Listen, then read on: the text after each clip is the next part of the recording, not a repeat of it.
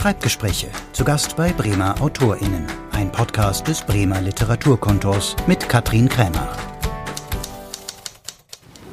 Ich bin jetzt hier zu Besuch bei David Safir, stehe vor der Tür, streng genommen natürlich bei Familie Safir, denn schließlich lebt der Meister des Unterhaltungsfachs hier auch nicht alleine.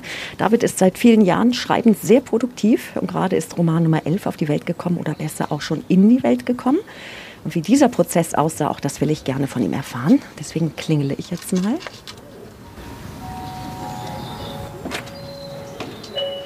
Hereinspaziert. Ich hätte gedacht, die Queen öffnet. Äh, ja. Aber es ist noch besser. David Savi, grüß dich, David. ja, ja no, no, normalerweise haben wir hier unseren Butler, der das macht. ja, da ist er ja auch schon ganz in schwarz gekleidet. Das ist unser Hund Max, wie du ja weißt. Und der ist kein Butler, sondern das ist der eigentliche Herr hier im Haus. Der Hausherr, ne? Ja, ja, genau. Ha Hallo Max, darf ich du sagen, Max? Na, er ist noch unentschlossen. Ich gehe mal vor, ich führe dich mal durch dein Haus. wir gehen jetzt wohin? ins Büro, da bringe ich dich jetzt mit hoch. Wunderbar. Jetzt folgen Sie mir unauffällig. So, nicht nach links und nach rechts gucken. Das hättest du nicht sagen dürfen. wir sind nicht die ordentlichsten Menschen, immer komplett. Und da das ein Podcast ist, sehr gut, keine Kamera.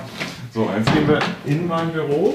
Das auch nicht das ordentlichste der Welt ist, aber das kriegen wir. Das war nämlich meine Vermutung, als wir uns verabredet haben, hast du ja gesagt, hm, Büro so selektiv nur. Und dann habe ich gedacht, also entweder dieses Büro ist voller Geheimnisse, was es anscheinend ist, oder es ist sehr chaotisch, was es nicht ist.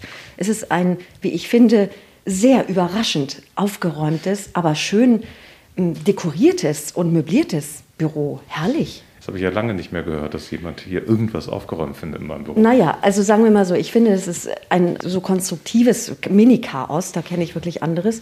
Und was auffällt, ist, diese gediegenen Möbel, also ich würde das so als so englische Bibliotheksmöbel bezeichnen vielleicht, hätte ich mit dir gar nicht in Verbindung gebracht. Ach, man muss dazu natürlich fairerweise sagen, die beiden sind kompletter Fake. Tatsächlich sind zwei Sachen aber dann so halbhistorisch. Also unser ehemaliges Kindermädchen hatte nicht mehr Platz für diese historische Truhe. Die ist groß und breit, wie du siehst, und ich habe in dieser historischen Truhe, die irgendwann mal wohl einer Gräfin gehört hat, im Jahre 1600 Peng, ganz viele Bücher drin. Das war ihre Reisetruhe. Ich nehme mal an, das haben dann irgendwelche armen Diener getragen. Und da ich die dann hatte, da habe ich irgendwann mal diesen Sekretär halt gesehen und den für kleines Geld auf dem Trödel gekauft. Also du hast keine Sekretärin, aber einen Sekretär. Ja, ja, ja, ja, ja. Das ist mit den Sekretärinnen dann.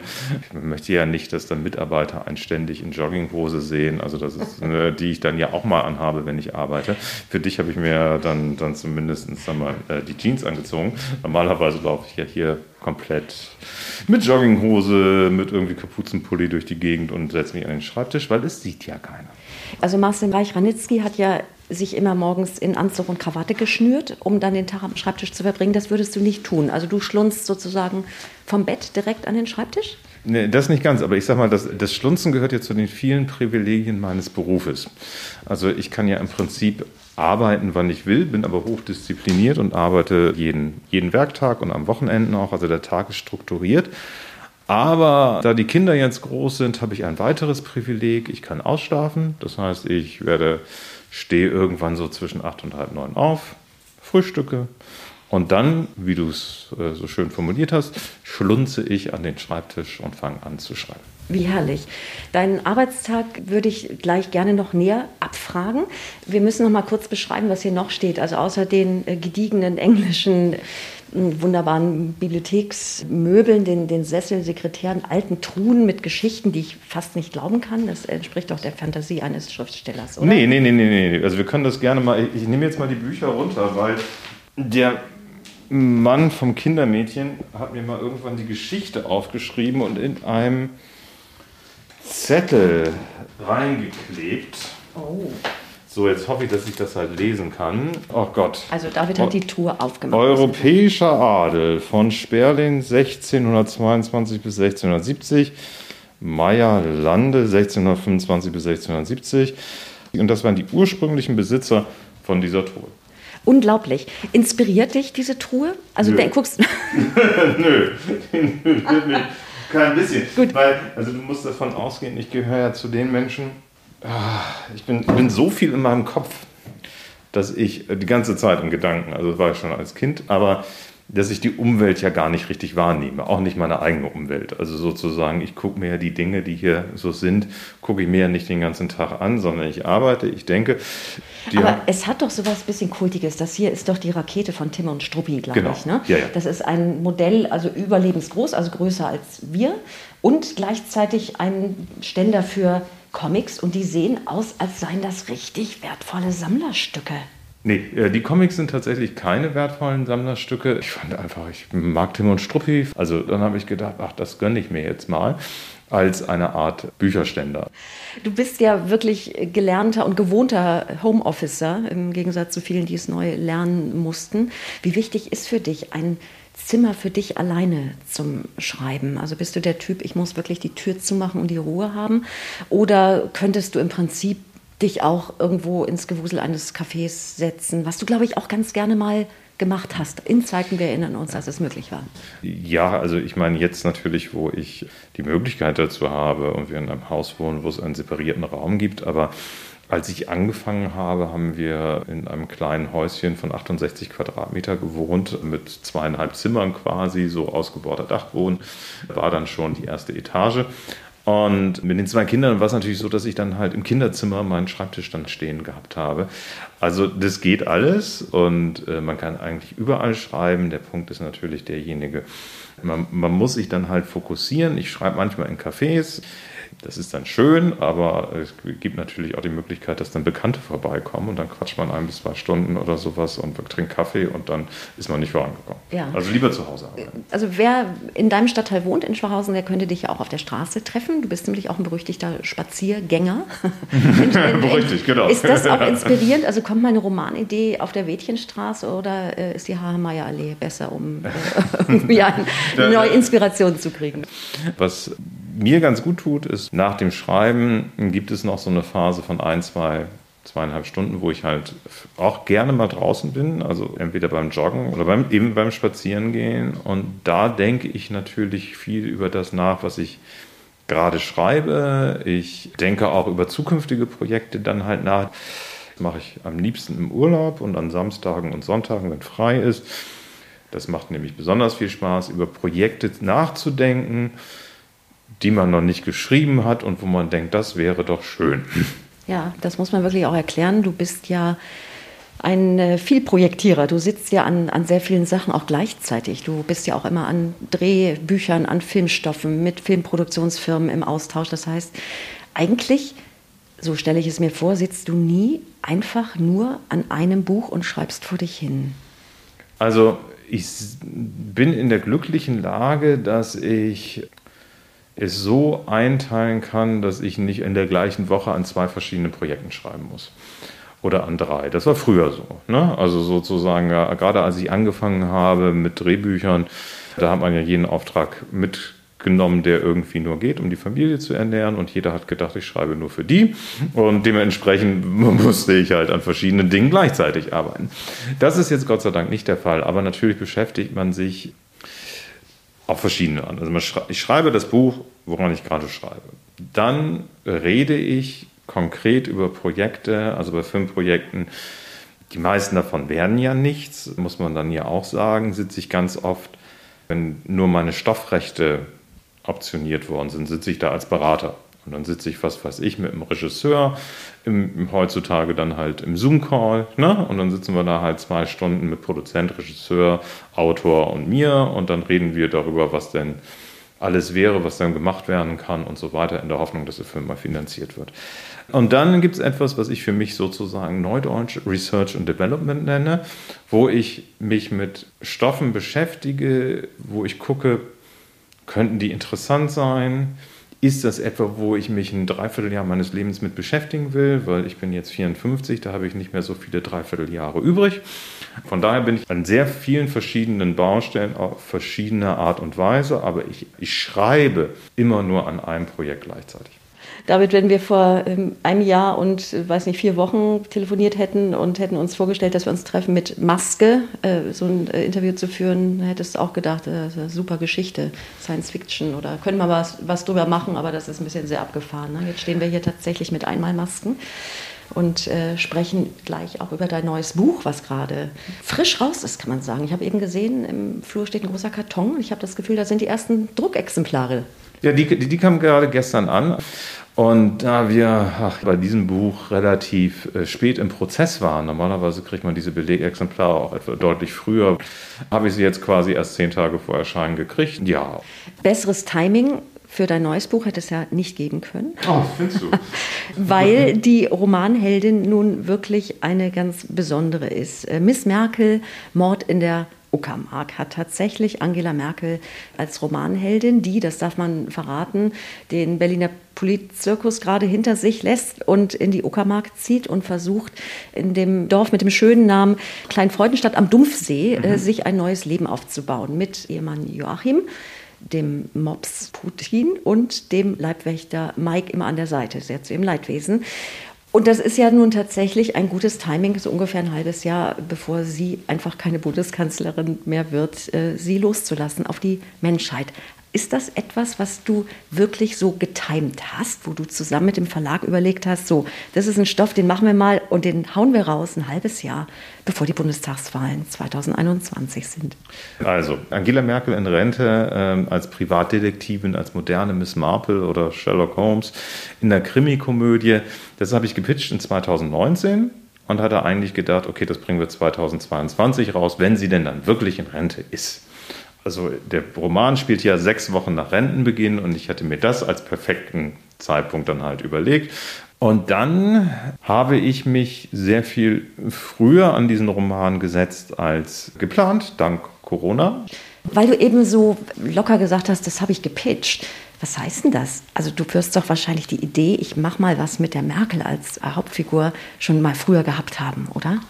Äh, nein, ich hatte die Idee tatsächlich nicht sehr viel früher. Also ich saß mit meinem Agenten zusammen und wir haben lange geplaudert ne, über Angela Merkel und äh, wir waren jetzt Ende 2019 und man muss ja sagen, diese Frau wird ja in sehr vielen Kreisen, die eigentlich kein klassisches CDU-Klientel ist, ja auch sehr geschätzt, weil sie jemand ist, der als unbestechlich gilt, als ziemlich klug und so weiter und so fort.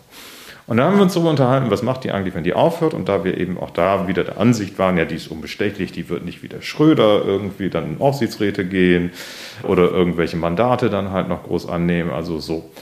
Aber wir sind nicht sehr viel weitergekommen. Und dann habe ich am gleichen Abend eine Folge von Inspector Columbo gesehen und habe gedacht, ach ja, das wäre doch eigentlich ganz schön, wenn sie jetzt so eine Privatdetektivin ist. Habe sofort dann an Miss Marple gedacht, also sozusagen die Rentnerin. Besser geht es auch mit dem Namen eigentlich nicht. Danke, nee. Angela Merkel. Ja, ja. Miss Merkel passt einfach sehr schön. Das Lustige ist, dass ich überhaupt nicht auf, auf, auf Miss Merkel erst gekommen bin. Also der Arbeitstitel war Angie, Mord in der Uckermark.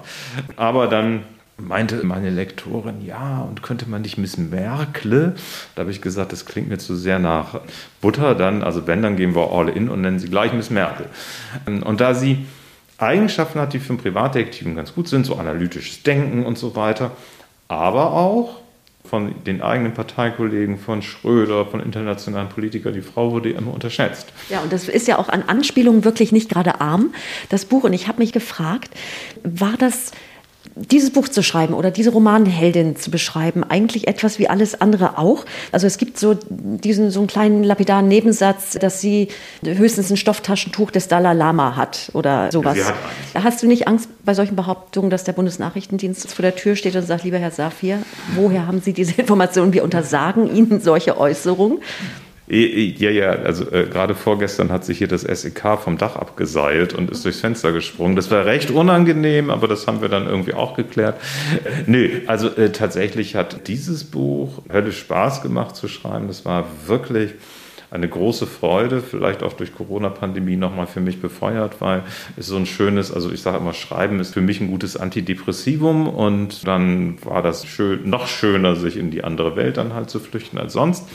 Das Beispiel mit dem Stofftaschentuch war ein bisschen doof, aber es gibt ja Äußerungen wie, und das muss ich jetzt wirklich zitieren, es gibt eine Passage, da heißt es, hier riecht es nach Joint, wie in so manchen Abgeordnetenbüros des Bundestags, und das eben nicht nur jetzt sinngemäß bei den Grünen, sondern Zitat, zieht sich durch alle Fraktionen.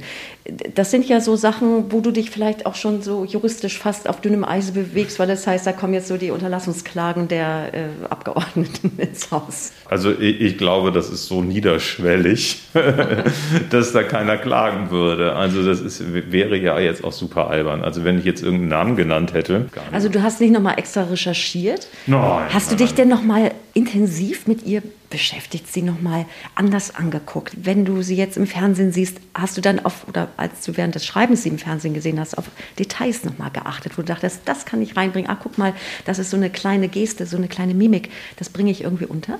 Ja, das Wunderbare war ja so, dass die öffentliche Person Angela Merkel wir ja alle intensiv jetzt, also mindestens 16 Jahre erlebt haben, ja aber eigentlich schon auch noch intensiv, seitdem sie CDU-Vorsitzende ist und davor war sie ja schon Umweltministerin. Also wenn wir uns das überlegen, die ist ja im Prinzip schon seit äh, 25 Jahren ständig in unserem Leben. Also da hat man alles schon quasi gesehen, da muss man gar nicht groß recherchieren.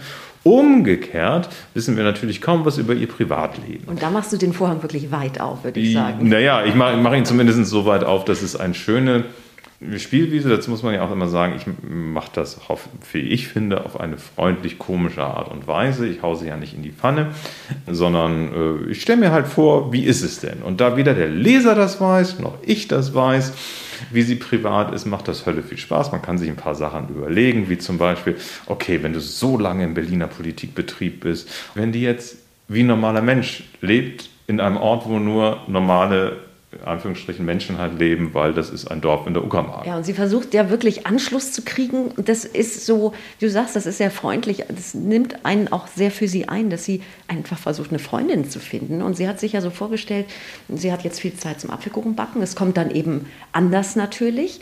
Das ist ja dein erster Krimi. Ja. Du hast mal gesagt oder berufst dich gerne auf Stephen King, der gesagt hat, der Autor muss sich auch überraschen lassen. Also der muss selber auch mal sich wundern darüber, wohin es sich führt. Ich habe mich gefragt, ist es beim Krimi so leicht, weil es, du musstest doch auf dieses Who Did It irgendwie wirklich hinkonzipieren. Hat man als Krimi-Autor nicht weniger Freiheiten, sich überraschen zu lassen, weil du doch alles ziemlich gut miteinander verknüpfen musst, falsche Fährten legen, inklusive etc.? Erstmal, es ist natürlich eine Krimi-Komödie, es ist ein lustiger Roman, aber der Krimi da drin soll, und da habe ich natürlich nachgeforscht, nach allen Regeln funktionieren wie so ein klassischer Agathe Christie. Also Agathe Christie und Dorothy L. Sayers, die haben irgendwann mal mit vielen anderen Autoren Regeln aufgestellt im sogenannten The Detection Club, was in so einem Krimi, wie sie die schreiben, der, und das ist ja auch das Vorbild für den Kriminalfall bei mir, was dazugehört, also was die Regeln dafür sind. Es ist so, ich habe mir natürlich diesmal ein paar Notizen vorher gemacht. Ich habe mir schon überlegt, was ist so das Karussell der Verdächtigen. Ich habe mir schon überlegt, wer ist der oder die Mörderin. Und dann habe ich aber wieder drauf losgeschrieben. Also ich wusste ungefähr, wo man hinkommt, aber die Figuren, also auch diese ganzen Nebenfiguren, die haben mich natürlich auch überrascht und auch mit ihren falschen Pferden überrascht oder mit ihren möglichen Motiven. Die hatte ich gar nicht so sehr festgeklopft. Also ich habe mir nicht überlegt, wer alles alles, was mit wem wie verbunden war, sondern ich habe nur gedacht, okay, das ist, das ist der Haufen, das und das, mm, so. Und dann gibt es sozusagen in solchen Krimis auch gerne mal die Regel, dass noch eine Person in der Mitte stirbt. Das habe ich zum Beispiel mir erst auf dem Weg überlegt, wer von denen das sein wird. Bist du, wenn du deine Schreibstube abends verlässt, würdest du sagen, du bist ein bisschen ein anderer Mensch, also steig, musst du aussteigen aus der Geschichte, wenn du die Treppe runtergehst und so ein bisschen wieder zu dir kommen? Oder ist das eigentlich so ein fließender Übergang, dass du sagst, da ist irgendwie gar keine Grenze, die ich da groß überschreiten muss und die Familie, die merkt eigentlich keinen Unterschied, ob ich da jetzt gerade äh, David Safir bin, der ein bisschen in Angela Merkel und Joachim Sauer gelebt hat und im Mops Putin oder David, der also, Familienpapa und also Ehemann ein Teil des Prozessors im Hirn beschäftigt sich eh durchgehend damit, solange etwas nicht fertig ist. Das heißt, was weiß ich, im Unterbewusstsein arbeitet das alles weiter oder auch im Gedanken arbeitet das weiter, wenn man runterkommt. Dann ist es wie bei so einigen Jobs, also das werden die meisten von, diesen Pod, von den Podcast-Hörern halt kennen, dass sie, wenn sie von der Arbeit nach Hause fahren, dass das wie so eine kleine Schleuse ist, dass sie, was weiß ich, mit dem Auto nach Hause fahren, nochmal denken, was war dann gerade, so und auch eine Zeit lang brauchen, bis sie halt irgendwie runterkommen. Wenn ich jetzt direkt von hier in ein Gespräch mit anderen gehe, dann dauert das auch eine Stunde, bis ich irgendwie komplett bei denen bin. Deswegen mag ich es ganz gerne, wenn ich dann nochmal eine Stunde spazieren gehen kann und all diese Gedanken machen kann, über andere Projekte nachdenken kann, etc. Joggen gehen, was auch immer, dass ich mal raus bin. So, und das hängt natürlich auch immer davon ab, wo man gerade ist. Also wenn man gerade besondere Probleme hat mit einem Roman, das gibt es ja auch mal, oder mit einem Drehbuch, dann kann es auch sein, dass ich den ganzen Abend da mit fünf Leuten sitze und mit denen auch lustig quatschen kann. Aber immer wenn ein anderer redet, man dann zwischendrin auch immer wieder an etwas nachdenkt in dem Roman, in der Hoffnung, dass man es dann vielleicht doch löst. Wenn du sagst, gestern ist das Paket gekommen mit den Druckexemplaren. Mhm. Was ist das für ein Moment? Ist das, ach so, da ist Post gekommen? Weil ich meine, das ist jetzt sein elfter Roman. Ist das, oder ist es doch so ein gewisses Prickeln und denkst du, Mensch, da, da ist es jetzt, guck mal, so sieht es jetzt aus. Das ist jetzt wirklich fertig. Also, es ist natürlich ein aufregender Moment und dann freut man sich und guckt das an und dann denke ich im nächsten Augenblick, okay, davon musst du zehn Dinger noch signieren, die werden ja verlost. Wann machst du das? Wann sollte mal die Verlosung sein? Schreib nochmal die E-Mail, was der Verlag sich da eigentlich vorstellt. Die ganz große Freude, die an einem fertigen Produkt, die erreicht einen dann immer mal wieder irgendwann später. Also so, wenn Leute einem erzählen, wie viel ihnen das Buch bedeutet hat. Wenn man selber nochmal drüber nachdenkt und denkt, hey, das war ja ganz geil. Oder das hat Spaß gemacht. Das war echt eine gute Zeit. Also gibt ja Sachen, wo du wo es anstrengender ist, das zu schreiben. Und jetzt zum Beispiel bei dem Miss Merkel-Roman, da hatte ich Hölle viel Spaß. Also das war echt eine gute Zeit. Keine, also, keine Qualen, Blut, Schweiß mehr, und Tränen. Blut, Schweiß und Tränen ist es ja eh nie, sonst würde man es ja auch nicht Sonst, äh, also, Na, da kenne ich aber andere Schriftsteller, ja, die quälen sich aber sehr. und es sind große Romane dabei rausgekommen. Es gibt ja furchtbare Geschichten von Schriftstellern. Und da muss man ja wieder sagen, Heutzutage. spielt dir ja, gibt es immer noch, spielt dir ja auch der Erfolg natürlich in die Hände. Also du hast ja tatsächlich auch diese wahnsinnigen Verkaufserfolge. Ich weiß nicht, ich, ich, lese immer fünf Millionen Exemplare. Es müssen ja inzwischen weit mehr sein, weil diese Zahl ist, kursiert jetzt schon eine ganze Weile und du wirst übersetzt in so viele Sprachen. Und äh, ich glaube, ein Buchhändler hat mal gesagt, dass du der beste Schriftsteller bist, dessen Bücher man an einem Tag weglesen kann. Und da dachte ich noch, das ist ja auch naja, das ist ja wie für einen Spitzenkoch, der merkt, dass er den ganzen Tag in der Küche steht und dann sieht er irgendwie, dass die Leute innerhalb von einer Viertelstunde das Menü aufessen.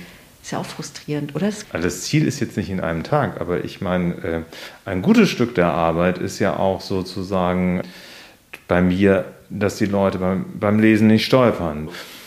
Selbst wenn ich über den Holocaust schreibe, ist mein Anspruch nicht elitär zu schreiben, sondern dafür, dass es gelesen wird. Das heißt, ich arbeite sehr viel daran, dass man die Sachen, und bei Holocaust sage ich jetzt mal in Anführungsstrichen gerne liest, und die Geschichte ein erreicht. Also das ist ja für mich dann wichtig.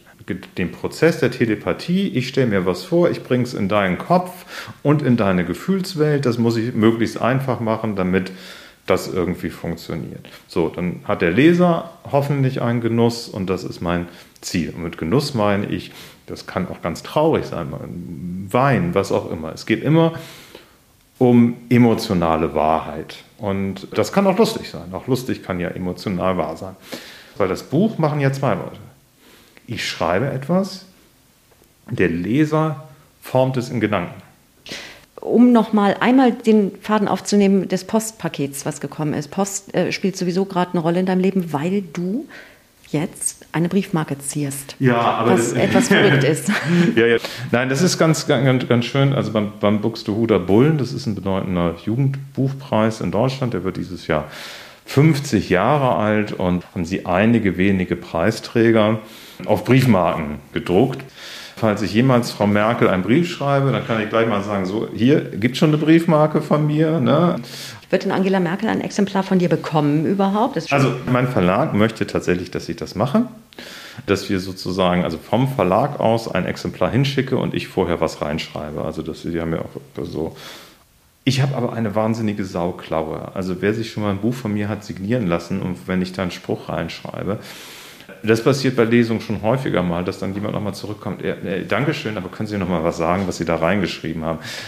Jetzt weiß ich nicht, ob sie vielleicht irgendeine Apothekerin oder Arzthelferin bei der Hand hat, die ihr das dann halt vorlesen kann, was da steht. Könntest du dir sonst einmal Mühe geben und das vielleicht Ja, aber selbst wenn ich mir Mühe gebe, also Entschuldigung, ich, ich zeige dir mal, wie das aussieht. Also äh, so sieht es nur aus, wenn ich, weil ich kann nur meine Druckbuchstaben selber lesen. Ah, ich verstehe. Ja, deswegen hätte meine Schreibschrift kann ich überhaupt nicht. Deswegen kann ich selbst nicht. Hätte das mit Tag einer Sekretärin auch keinen Wert wahrscheinlich bei dir. Ich glaube, Klaus-Peter Wolf, dieser Ostfriesen-Krimi-Autor, der schreibt alles mit Hand, mit Füller und lässt es dann eine Sekretärin abtippen. Hätte bei dir gar keinen Sinn. Ich habe das eine Zeit lang, ich habe das tatsächlich eine Zeit lang gemacht, dass ich die erste Version, weil heißt ja so schön wie der Anglizismus, aber Writing is Rewriting. Das heißt irgendwie, ich überarbeite ja jede Seite, die ich schreibe, 30, 40, 50 Mal. Deswegen bin ich jetzt wahrscheinlich auch nicht so schnell wie andere. Aber das ist gerade bei Komödien notwendig. Egal, ich hatte drei Bücher, da habe ich immer die erste Version, also nur das erste von 30, 40 Mal in der Hand vorgeschrieben. In der Klaue, die du jetzt gerade gesehen hast. Und das hat tatsächlich dann jemand für mich dann immer transkribiert, also es abgeholt, die Kladde, und am nächsten Morgen hatte ich das in meinem Computer und dann konnte ich überarbeiten. Den wirklich äh, renommierten Jugendbuchpreis Buxtehuder Bullen hast du ja für 28 Tage lang bekommen. Und das war ein Buch, was du immer schreiben wolltest. Das ist ein Buch, was aus der Reihe aller Unterhaltungsromane fällt, die du bisher geschrieben hast. Und es ist ein wichtiges, ein wirklich berührendes Buch über den Warschauer Ghettoaufstand.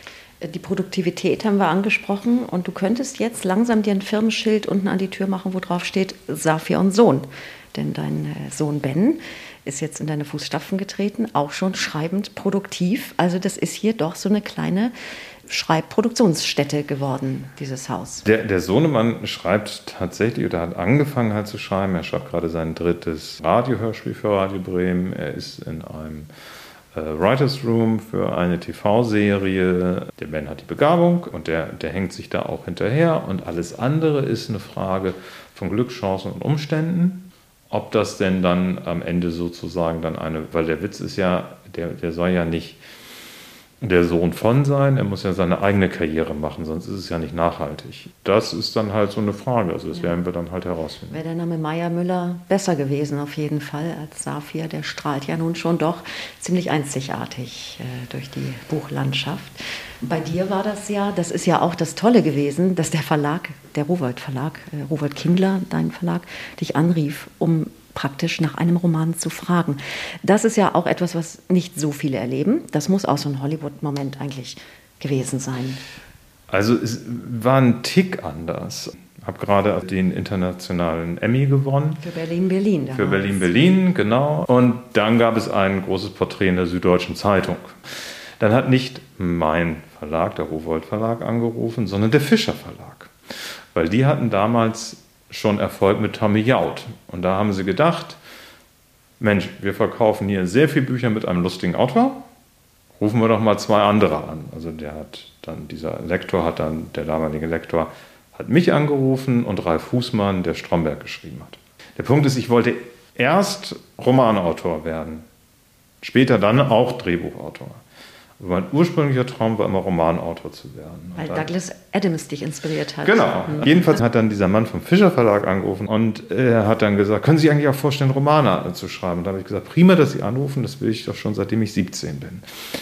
Und in der Tat will ich das schon seitdem ich 17 bin, weil ich bin mit fünf eingeschult worden, deswegen habe ich damals war zwar 13 Jahre, aber ich war noch 17 ich das Abitur gemacht habe. Und vor dem Abitur haben so gut wie alle gewusst, was sie werden wollen in meinem Bekanntenkreis. Also Arzt, Banker, tralala. Ich hatte keine Ahnung. Und dann bin ich, waren wir auf Abiturfahrt in Amsterdam und da habe ich in einem Taschenbuchständer The Hitchhiker's Guide to the Galaxy gefunden, habe in dem Laden die ersten vier Seiten gelesen und habe gesagt, okay, jetzt weiß ich, was ich werden will. Habe ich natürlich niemandem erzählt, weil das ist natürlich auch... Oh, prätentiös. Man ist 17 und sagt, ich werde Schriftsteller. Da sagen alle Balla Balla. Ne? Also ich habe es mal einem Mädchen erzählt, das hat mich ausgelacht. Aber in der Tat ist es so, also ich war ein Kind, das viel alleine war. Und ich habe den ganzen Tag mir Geschichten ausgedacht mit Schlümpfen, mit Playmobil-Menschen.